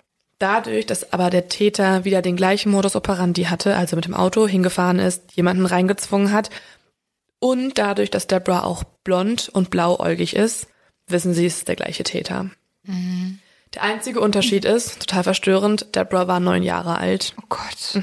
Oh Gott. Ja, also es war wieder das, ja, man, und genau das hat auch schon John Douglas, der, ähm, ja, der kommt, der FBI-Profiler, äh, vermutet, dass er sich ein Mädchen sucht oder eine Frau sucht, die entweder ähm, halt wie Dawn ist oder wie Sherry ist, oder wenn er das nicht bekommt, irgendwen Jüngeres, der Sherry ähnelt. Dadurch, dass sie aber noch ein Kind ist, kann er sich eigentlich nicht gut fühlen dabei, weil er eigentlich, er kann ja gar nicht richtig mit ihr reden. Er hat diese Gespräche nicht und so. Und genau aus dem Grund gehen sie auch nicht davon aus, dass er anrufen wird. Macht er auch nicht. Ab dem Moment, wo er die Deborah entführt hat, ist sie weg. Alle suchen nach ihr oder nach dem Mörder, ehrlich gesagt, oder nach dem Täter. Sie wissen aber, er wird sich erstmal nicht melden. Sie können aber das Profil weiter ergänzen. Sie schreiben jetzt also auf dieses Täterprofil, dass er ein Weißer sein muss, weil man weiß nämlich, dass Sexualtäter selten nur über ihre Hautfarbe hinaus morden oder Taten begehen. Sie sind sich sicher, dass es ein sehr unsicherer, unreifer Erwachsener ist. Und sie gehen auch davon aus, dass es jemand sein muss, der für Frauen eigentlich unattraktiv ist. Also er möchte diese sexuelle Befriedigung erfahren, aber weil er eigentlich nicht an Frauen rankommt, muss er irgendwie ja, wahrscheinlich übergewichtig sein oder zumindest leicht übergewichtig sein. Davon gehen die Profiler aus. Außerdem, und das finde ich auch total krass, sagt ähm, Douglas, dass der Mann mittlerweile eigentlich nur noch zwanghaftes Verhalten an den Tag legt. Also entweder trinkt er sehr viel oder er hat Gewicht verloren oder er rasiert sich nicht mehr. Außerdem muss er die Presse ganz genau verfolgen. Er muss Zeitungsartikel sammeln, er muss die äh, News gucken, er genießt diese Aufmerksamkeit und er ist mittlerweile in einer manisch-obsessiven Phase, wo er eigentlich mit seinen Mitmenschen über nichts anderes reden möchte als über diese Berichterstattung und als über die Morde. Also das wissen wir jetzt über den Mann. Er ist irgendwie heruntergekommen, redet über nichts anderes, ist mittlerweile komplett zwanghaft und obsessiv. Außerdem gehen sie davon aus, dass durch diesen speziellen Modus operandi die Person auch eine Art Fetisch für Fesselung und Sadomachismus vorweisen muss, also tatsächlich auch Pornografie mit diesem Schwerpunkt sammelt. Der will einfach komplett Kontrolle und vor allem irgendwie Aufmerksamkeit haben, oder? Mhm. Also er will das Gefühl haben, dass ähm, ja, er beachtet wird und gleichzeitig will er aber auch ja derjenige sein, der alle Stricke in der Hand hält. Und genau, was sie vermutet haben, er ruft nicht mehr an. Also jetzt passiert genau das. Sie haben sich gedacht, er hat jetzt gemordet oder er hat jetzt jemanden entführt bei dem er sich eigentlich nicht gut fühlt. Deswegen ruft er schon, schon gar nicht die Familie des äh, kleinen Mädchen Deborah an. Aber er ruft auch Dawn nicht mehr an. Das ist aber jetzt zu diesem Zeitpunkt eigentlich sehr schlecht, weil sie halt den Kontakt verloren haben zu der Person. Sie haben schon ein total großes Profil. Sie wissen mittlerweile über 21 Stichpunkte dieses Mannes. Sie können aber nicht weitermachen, weil sie ja erstmal, ja, weil sie den Kontakt zu ihm verloren haben. Und genau jetzt kommt dem Profiler John Douglas eine Idee. Und zwar hat ja dieser Mörder einen ganz besonderen Fokus auf Dawn. Und aus diesem Grund möchte John Douglas Dawn als Köder benutzen. Aber die ist doch erst 21 Jahre ja. alt. Und er fragt sie auch, und wir wissen ja mittlerweile, dass sie halt so mutig und so stark ist, dass sie diese ganzen Anrufe durchhält. Und auch dementsprechend diesem ja, Vorschlag zustimmen von Douglas. Und er braucht, sage ich mal, drei Zutaten dafür. Einmal halt den Köder, das ist Dawn. Dann braucht er eine Reporterin und eine Art Trauerfeier, auf der ein sehr starkes Symbol erzeugt wird. Das alles drei braucht er für seinen großen Plan, um den Mörder aus der Falle zu locken. Er fragt dann die lokalen Polizisten, ob sie irgendwelche Reporter kennen, die kooperationswillig sind und sie schlagen Margaret O'Shea vor. Margaret ist eine Reporterin für die Columbia State Zeitung und als sie von dem Plan erfährt, stimmt sie zu. Er erklärt ihr ganz genau, was sie machen soll und sie ist kooperationswillig. Und jetzt hat er halt schon, genau, er hat schon zwei Zutaten. Was er noch braucht, ist dieses Symbol. Weil er durch sein Profil ja mittlerweile so viel vom Täter weiß, ist er sich auch ganz sicher, dass der Täter so besessen von seinen Taten ist, dass er unbedingt an die Tatorte oder an die Gräber zurückkommen möchte. Außerdem ist er besessen von der Berichterstattung. Also sagt der Margaret, sie soll ganz viel über eine bevorstehende Trauerfeier berichten. Das macht sie auch. Sie planen also eine Trauerfeier zusammen und sie lassen sich auch eine, einige Tage Zeit, in denen Margaret immer wieder über diese Feier berichtet, sodass der Mörder auf jeden Fall weiß, Hier findet bald was für Deborah und für Sherry statt. Danach fährt Douglas zu den Smiths nach Hause und betritt das Kinderzimmer von Sherry. Das Kinderzimmer ist, müssen wir wissen, noch genauso wie es vorher war. Also die Familie hat gar nichts verändert, was ja auch relativ verständlich ist, weil wenn deine Tochter verschwunden ist, dann bist du, also das, das hat dieser Douglas auch ganz oft gesehen bei allen möglichen Familien. Die lassen das einfach so, weil sie halt noch so trauern und sich nicht trauen, da irgendwas sie wollen zu verändern. ja auch irgendwie die Tochter in Erinnerung behalten. Und sie haben auch noch ganz lange gehofft, dass sie zurückkommt. Mhm. Und in diesem Zimmer sieht er direkt eine riesengroße Stofftiersammlung. Und dann erzählt ihm auch Dawn, dass Sherry besessen war von so kleinen Koalabären. Sie hat Koalabären in allen möglichen Farben und allen möglichen Größen gesammelt und sie alle in ihr Zimmer platziert. Und Douglas guckt dann rum und findet einen kleinen Koalabär, der so seine Arme öffnen kann, wenn man auf ihn drückt, auf die Schultern. Und das war auch das Lieblingskuscheltier. Das nimmt er mit und erklärt Dawn seinen Plan. Er hat nämlich vor, dass alle halt zum Grab gehen und genau dieser Koalabär zusammen mit Dawn als Köder benutzt wird. Einige Tage später findet also diese Trauer- bzw. Gedenkfeier für Sherry statt auf dem Lexington Memorial Friedhof. Hier wurde Sherry begraben und die Familie und Freunde und Angehörigen alle sind dort. Sogar auch Margaret hat einen Fotografen vorbeigeschickt, also genau das, was er wollte. Alle sind sehr bewegt, sie beten und dann kommt der Einsatz von Dawn. Sie geht dann zu einem weißen Pult, das sie aufgebaut haben. Auf diesem Pult ist ein riesengroßes Foto von Sherry montiert, auf der Vorderseite.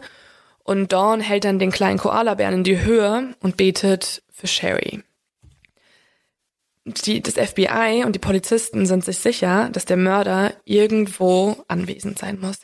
Entweder im Auto oder mit bei den Trauernden oder, und das vermuten sie jetzt ganz stark, er kommt in der Nacht. Sie legen also diesen Koalabär an einem Blumenstrauß auf das Pult und warten, weil sie hoffen, dass irgendwann der Mörder halt vorbeikommt und sich den Koalabär holt, weil halt eben sein Täterprofil ihn als einen Mensch aussagt, der genau auf sowas steht. Also er möchte das sich immer so eine suchen. gruselige Vorstellung, wenn du dann als Polizist sozusagen im Auto sitzen musst und darauf wartest, kommt jemand und holt diesen Bär mhm. ab. Mhm. Und du hast auch so, ich glaube, es ist so eine Mischung aus, natürlich willst du, dass jemand kommt, aber du hast auch unglaubliche ja, Angst davor. Total. Das Problem ist nur ein bisschen, dass das Grab an der Straße ist. Also der Friedhof ist groß, mhm. aber genau da, wo Sherry begraben ist, ist eine viel befahrene Autostraße. Und deswegen ist Douglas nicht zu 100% überzeugt, dass der Mörder genau dann am nächsten Tag kommt. Trotzdem sitzt Sheriff Metz und seine Leute sitzen an der Seite und schreiben alle Kennzeichen auf von Autos, die da parken, die vorbeifahren oder die auch in der Nacht noch passieren. Am nächsten Tag gucken sie und der Koalabär ist noch da. Und genau das wahrscheinlich ist eingetreten, was Douglas halt vermutet hat, dass die Grabstätte einfach so nah an der Straße ist und dass der, das Täterprofil hat ja auch schon ausgesagt, dass es eher ein intelligenter Mann ist, aber auch zurückhaltend und vorsichtig. Dadurch, dass er auch seine verzerrte Stimme da benutzt. Das, was aber passiert, ist auch total wichtig. Er ruft nämlich wieder an. Er hat ja vorher den Kontakt abgebrochen und dadurch, dass sie halt so eine große Medienberichterstattung nach zwei Wochen des Mordes oder noch länger, jetzt sind wir schon zweieinhalb oder drei Wochen hinaus, erzeugt haben, ist er endlich wieder in Kontakt mit der Familie. Er ruft also wieder mittels dieses R-Gesprächs an, also er ruft wieder die Vermittlung an und die fordern wieder Dawn an den Apparat und diesmal sagt er total pervers und verstörend, dass es ein Gespräch von Sherry Faye Smith wäre. Also er nennt oh. noch nicht mal äh, äh, total krank. Aber Dawn, was ist eigentlich mit dem kleinen Mädchen? Ist die tot? Oder ja, weiß man das? Ja, nicht? das kommt jetzt. Oh und diesmal ist er auch ohne Stimmenverzerrung dran. Also das zeigt auch schon wieder, er wird gröber und mutiger und viel offensiver als vorher. Man hört jetzt also seine richtige Stimme und er sagt, total krank, okay, weißt du, Gott möchte, dass du, Dawn, so Sherry Faye kommst. Es ist nur eine Frage der Zeit. Diesen Monat, nächsten Monat, nächstes Jahr. Man kann dich nicht rund um die Uhr beschützen. Oh Gott, wie gruselig. Ja. Oh Gott, Dann fragt der Sherry, ob sie von Deborah Helmick gehört hat. Dawn tut erstmal so, als ob sie den Namen nicht kennt, fragt nur so, hä, wer meinst du? Und dann fängt er an, das zu buchstabieren, sagt direkt so, H-E-L-M-I-K-C-K, hast du davon nichts gehört? Und irgendwann gibt sie halt so, ja doch, ich weiß, von du redest. Und dann sagt er ihr das Gleiche, was er auch schon vorher mal getan hatte, mit der ersten, mit der anderen Beschreibung äh, des Tatorts. Er sagt nämlich, okay, hör gut zu. Nimm die One nach Norden, also die One nach Westen, bieg an der Pe Peach Festival Road, bla bla bla bla. Ich lese nicht alles vor, aber er sagt genau das gleiche wie vorher. Also er beschreibt ganz genau, woher man herfahren soll und endet dann mit den Worten, Deborah May wartet schon. Gott vergebe uns allen. Also die gleiche Beschreibung, wie es auch bei Sherry gab, nur zu einem anderen Ort. Dawn hat also jetzt wieder als Köder fungiert und sie war am Telefon, hat sich das wieder angehört, wie sie selber bedroht wurde und wie ihr die Beschreibung zu einem anderen Tatort geliefert wurde. Natürlich fährt auch wieder das FBI direkt hin und die Polizei und sie finden die Leiche von Deborah. Oh Gott. Oh, die Dawn muss richtig gute Therapie danach bekommen haben. Ja. Das ist ja so schrecklich. Ja. Also ich kann mir das überhaupt nicht vorstellen, dass die schlafen konnte. Das ist so krank. Deswegen meinte ich auch vorhin, also der Fall ist so krass, was da andere Leute erfahren mussten in dem Leben. Also was die Familie und die Schwester und die Mutter und so durchgemacht haben am Telefon. Unfassbar, wirklich Ich unfassbar. finde es heftig, dass sie das der Schwester zugetraut haben. Aber das war wahrscheinlich auch, weil das andere Mädchen noch so in Not war und man gehofft hat, die noch retten zu können. genau, ja, das halt. Und weil die auch unbedingt wissen wollten, wer war das jetzt. Ja. Und das FBI weiß ja, wenn wir den nicht fassen, mordet der weiter. Die gehen ganz klar davon aus, der mordet weiter. Oder der hat auch schon mal vorher gemordet, das denkt man sich auch. Mittlerweile hat man also ein sehr langes Profil. Man hat die zweite Leiche gefunden und jetzt gibt es einen Lichtblick. Ich habe ja ganz am Anfang das Testament erwähnt, das auf dem Brief war, beziehungsweise auf dem Blog geschrieben wurde. Das wurde ja damals, also direkt nachdem es ähm, ja bei der Post gefunden wurde, zum South Carolina Law Enforcement gesendet. Und mittlerweile hatten, haben sich dort die besten Techniker versammelt und einer der Experten hatte eine Idee. Und zwar, dass er das Briefpapier mittels eines Geräts namens ESTA äh, untersuchen lässt. Und dieses Gerät kann ganz, ganz genau mikroskopisch die kleinsten Abdrücke finden. Und man findet nämlich auf diesem Blatt jetzt einmal ein Teil einer Einkaufsliste geschrieben. Also man kann sich so vorstellen, das ist ja ein Blog. Und in einem Blog sind ja mehrere Seiten. Und eine der Seiten darüber musste scheinbar als Einkaufsliste fungiert haben. Und eine andere Seite hat eine Nummer drauf. Also man findet die Abdrücke einer zehnziffrigen Reihe. Und diese Reihe lautet 205 837 13 8. Und 205 ist die Vorwahl von Alabama, also einem Bundesstaat in der Nähe. 857 ist die Vorwahl für die Region Huntsville. Man kann also davon ausgehen, dass da eine Telefonnummer ist. Man kann davon ausgehen, dass der Mörder sich genau diese Telefonnummer auf seinen eigenen Blog notiert hat. Das FBI ist natürlich jetzt direkt am Start. Sie kooperieren mit der, äh, ja, mit allen Telefonunternehmen, mit der Sicherheitsabteilung in dem Staat, wo es passiert ist, also in dem Fall in Alabama. Und sie gehen die Telefonnummern durch, die diese Ziffern in sich tragen. Das sind genau zehn Telefonnummern, die sich in, die Ziffer halt in sich tragen. Und sie gucken, ist in dieser Art von, ja, in diesen zehn Haushalten, Ein, allein, ein Mann, der irgendwie alleine ist, ja, oder? aber das wäre ein anderer Bundesstaat. Sie gehen also erstmal, sie gucken also erstmal, ist davon irgendwer in Beziehung mit der Region, wo die Smiths wohnen. Weil Ja. der Mörder hat sich die Nummer ja aufgeschrieben, kann ja auch von einem anderen Haus sein, muss ja nicht seine eigene, also er schreibt sich ja nicht seine eigene Telefonnummer auf.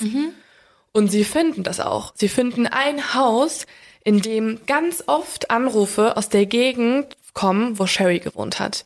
Ein paar Wochen vor dem Verschwinden von Sherry. Sie haben jetzt also das Haus, wohin angerufen wurde, und das Haus, aus dem angerufen wurde. Das ist nur 15 Meilen entfernt von den Smiths. Also scheinbar haben sie jetzt hier fast den Täter eigentlich schon. Das ist natürlich die krasseste News ever. Die Polizei rast direkt zu diesem Haus und sie kommen dort an und das Haus gehört einem älteren Ehepaar. Und zwar Alice und Sharon Shepard. Alice und Sharon sind sehr herzliche, freundliche, schon jahrelang verheiratete Leute und sie erfüllen gar nichts auf der Liste. Alice ist zwar Elektriker, das ist die einzige Sache, die er erfüllt, aber sonst passt nicht zu dem Profil. Sie fragen also, okay Leute, wir haben hier euch als Haus, aus dem Anrufe nach Huntsville getätigt werden. Warum? Wie ein Sohn. Ja, und wir haben einen Sohn, der bei der Army stationiert ist, der wurde ganz oft angerufen. Aber der ist bei der Army in Alabama stationiert. Das passt auch schon wieder nicht. Das Profil muss aber stimmen. Da sind sich alle einig. Sie haben den besten Profiler Amerikas. Das Profil muss stimmen.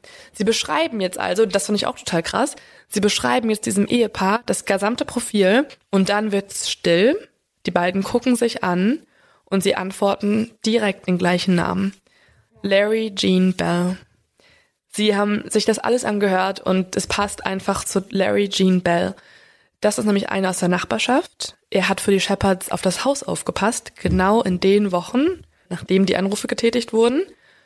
Er ist Anfang 30. Er ist geschieden. Sein Sohn lebt bei seiner Ex-Frau. Mittlerweile lebt er selbst bei seinen Eltern wieder. Er ist übergewichtig. Er ist scheu, also er ist zurückhaltend. Und er arbeitet für ein Unternehmen, das Leitungen verlegt. Er kennt sich also mit Technik aus und Oh er macht Gott, immer wie wieder krass, hier und wie Jobs das da in der Gegend. also wie das zutrifft. So krass. Er ist ordentlich und organisiert und er hat auf das Haus sechs Wochen aufgepasst, weil er eben halt zuverlässig ist und die ja, die Shepherds haben ihn dann halt gefragt, ob er sie nicht da ähm, unterstützen kann, während sie sechs Wochen im Urlaub sind. Außerdem, total krank, erinnert sich Shepard daran, oder die Shepards erinnern sich daran, dass er, als er sie vom Flughafen abgeholt hat, über nichts anderes reden wollte, als über die Entführung des Smiths-Mädchen. Er war außerdem, hat er abgenommen, er war unrasiert und wirkte komplett überdreht. Krass, das hat ja wirklich perfekt Das gepasst. ist alles, das hat alles perfekt gepasst. Dann fragen sie halt noch, ob, warum dann halt diese Nummer notiert war und dann hat sich äh, Mr. Shepard daran erinnert, dass er Jean die Nummer seines Sohnes notiert hat, falls irgendwas passiert in der Zeit. Das passt also, es kommt, das, das muss dieser Mann sein. Und jetzt fragen die, das finde ich auch krass, dass sie daran denken, jetzt fragen die Polizisten, ob Mr. Shepard eine Pistole besitzt. Und er ist so, ja, klar, ich habe eine, ist ja Amerika immer noch. Ich habe eine, damit ich mein Haus beschützen kann. Dann fragt die Polizei ihn, ob er sie bitte dahin führen kann, wo diese Pistole liegt und sie ist weg. Oh Gott, das arme Ja. alte Ehepaar auch. Dann wurde in deren Haus. Ja. Und sie durchsuchen das ganze Haus und finden die Waffe auch und zwar genau unter der Matratze, wo Jean geschlafen hat in der Zeit. Außerdem finden sie unter der Matratze auch ein Pornomagazin. In dem Magazin ist eine blonde Frau, die gefesselt ist und in einer Kreuzigungspose liegt. Das passte eins zu eins. Dann zeigen sie ihm noch, also eigentlich ist ja schon alles klar, sie zeigen dem Ehepaar aber auch noch die Aufnahme der Anrufe. Sie hatten ja bei den letzten Aufnahmen, wo er seine Sti- Stimme nicht mehr verstellt hat, also nicht mehr die Verzerrung genutzt hat, hatten sie ja seine originale Stimme und sie antworten, ohne jeden Zweifel ist das Jean. Gott. Am nächsten Morgen, also jetzt wissen sie also, wer er ist. Sie fahren also direkt zu dem Haus von Jean. Als er auf dem Weg zur Arbeit ist, nehmen sie ihn fest und er streitet alles ab. Er gibt keinen, er ist kreidebleich, als die Polizei ihn verhaftet. Außerdem stellen sie fest, dass sein Haus komplett ordentlich ist. Alle Schuhe sind perfekt aufgestellt in der Reihe unter dem Bett. Sein Schreibtisch ist aufgeräumt. Er fährt einen, einen drei Jahre alten Wagen. Der Wagen ist gepflegt und er hat die gleichen Briefmarken, die auch auf dem Testament verwendet wurden, also auf dem Brief des Testaments. Also es passt einfach Das alles. Profil ist in 21 Punkten korrekt. Das ist so, so, so heftig. Sie finden auch noch Haare von Sherry auf dem Bett und die Zeugen von Deborah, also der Vater und der Nachbar, erkennen den Mann wieder. Wow. Ja, das war der Fall. Also es kommt Weiß man, der, warum er es getan hat? Ja, Sexu also der, man geht davon aus, dass er auch noch mehrere Frauen ermordet hat. Bei ihm war immer der Antrieb, Dominanz, Kontrolle, sexuelle Erregung, tief narzisstisch, psychopathisch.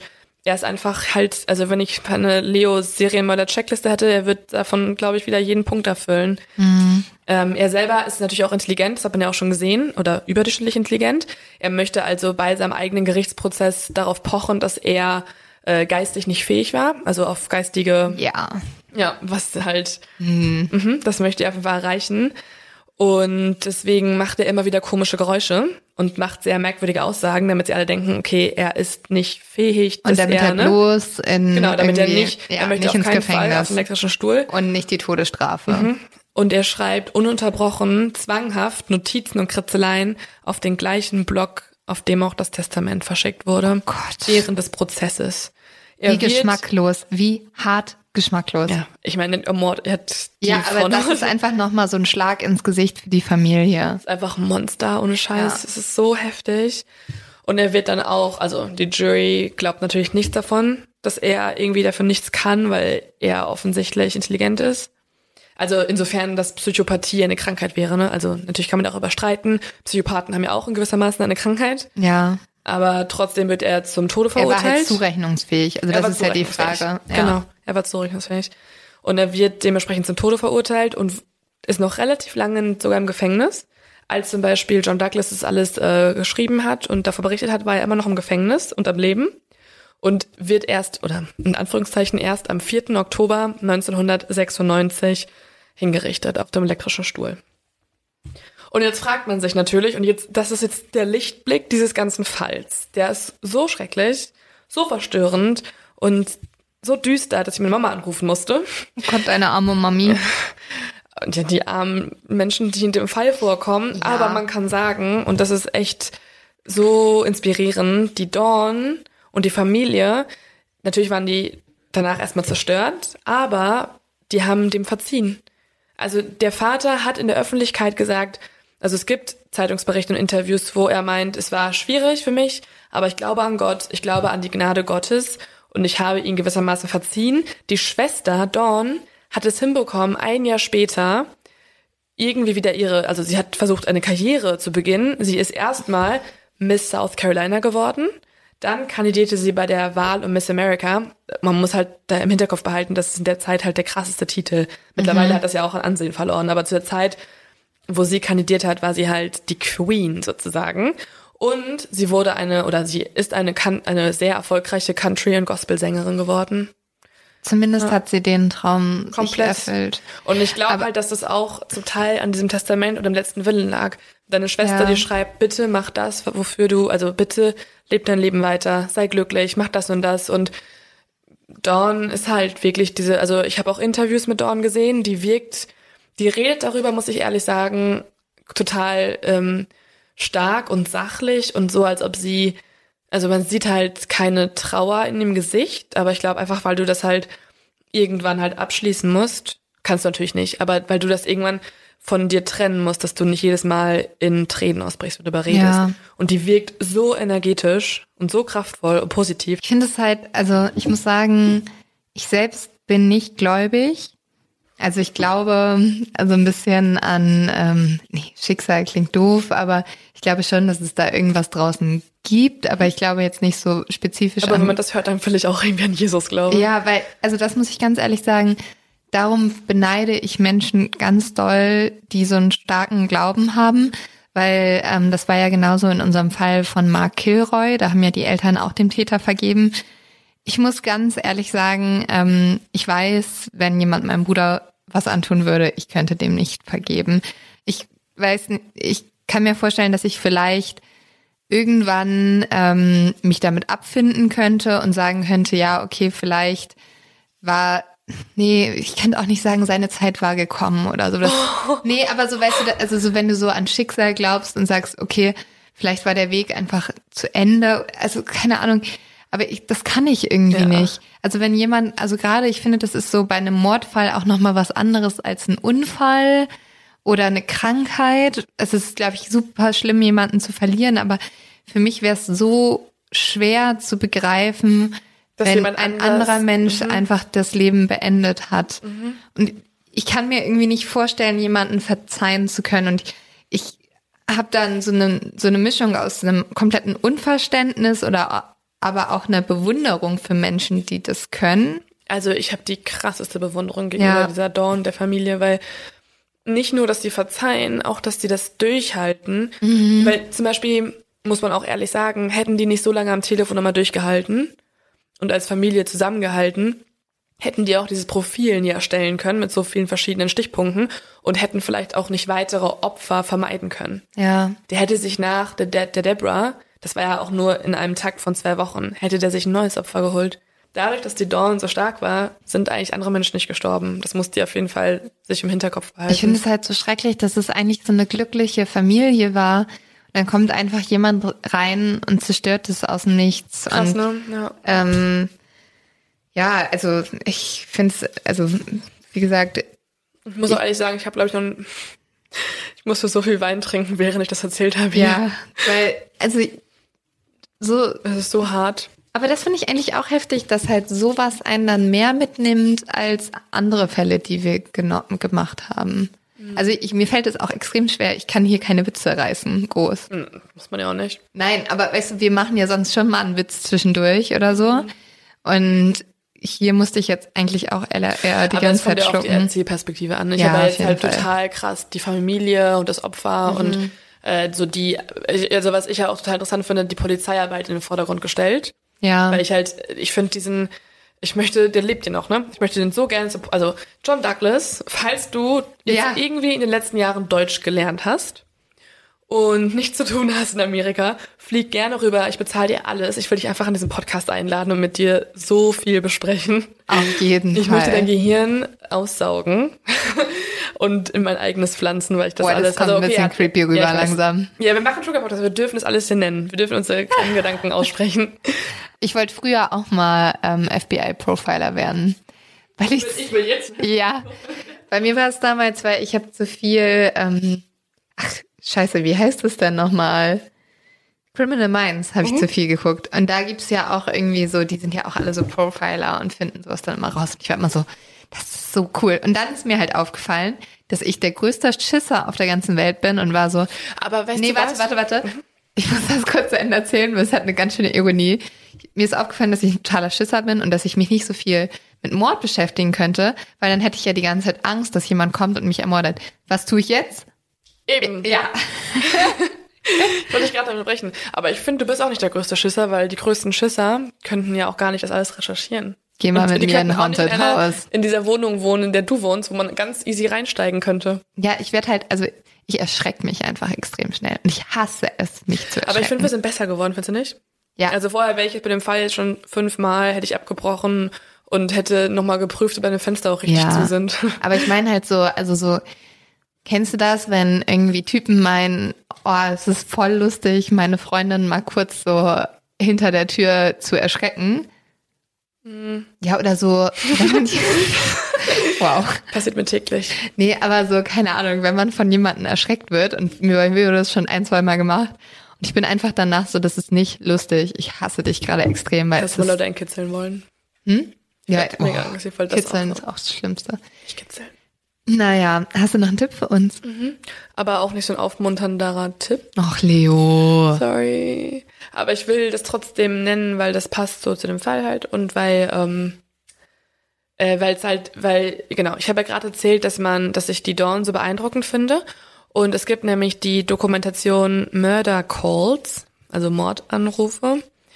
Äh, das ist eine Dokumentation des amerikanischen Pay-TV-Senders Investigation Discovery, der erstmal bezahlt werden muss.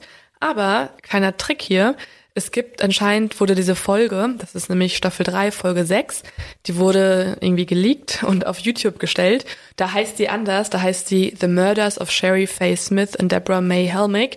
Aber es ist die gleiche Folge und man kann sich das da angucken. Und da sieht man auch die, beziehungsweise da hört man auch die Anrufe des Mörders. Und man sieht die sehr beeindruckenden Menschen, die da mitmachen. Also ich glaube, das weiß ich gerade ehrlich gesagt nicht mehr, dass der ähm, FBI-Profiler sogar da drin ist. Aber auf jeden Fall die ermittelnden Kommissare und die Familie und die Anrufe und ähm, ja die Bilder der nicht der Okay, Leichen, das ist aber die Bilder des spannend. Ortes und so und der Suche. Ja. Genau, die, falls da irgendwer sich noch weiter mit ein mit beschäftigen möchte, kann man sich die angucken. Und Leo Aber meinte ey, eben, äh, wir sind der erste Podcast, der über diesen Fall berichtet. Na, es haben zwei, ja, also nein. Danke, dass du es Ich kaputt nicht machst. angelogen. Na, aber es gibt zwei, ich habe ein bisschen geguckt, es gibt zwei, also in Amerika gibt's ja eh 100 Millionen True Crime Podcast und zwei davon haben den auch gemacht. Was ich, also normalerweise in Amerika, wenn man eigentlich irgendeinen Fall macht, den auch amerikanisch besprochen haben, sind das meistens immer so 50. Du findest Ja. 50 verschiedene Folgen über BTK. Äh, In dem Fall sind das zwei und die waren halt so, also es hat sich angehört, als ob die sich Sprachnachrichten gegenseitig geschickt haben von der Quali. Locker kriegen wir bald so Kritiken, so hört ihr euch auch an. In dem Sinne, äh, euch eine schöne Woche. Lasst euch, hoffentlich haben wir eure Stimmung nicht zu sehr getrübt. Ihr seid ihr selber schuld, wenn wir die getrübt haben, weil ihr es euch angehört habt. Ciao. Tschüss.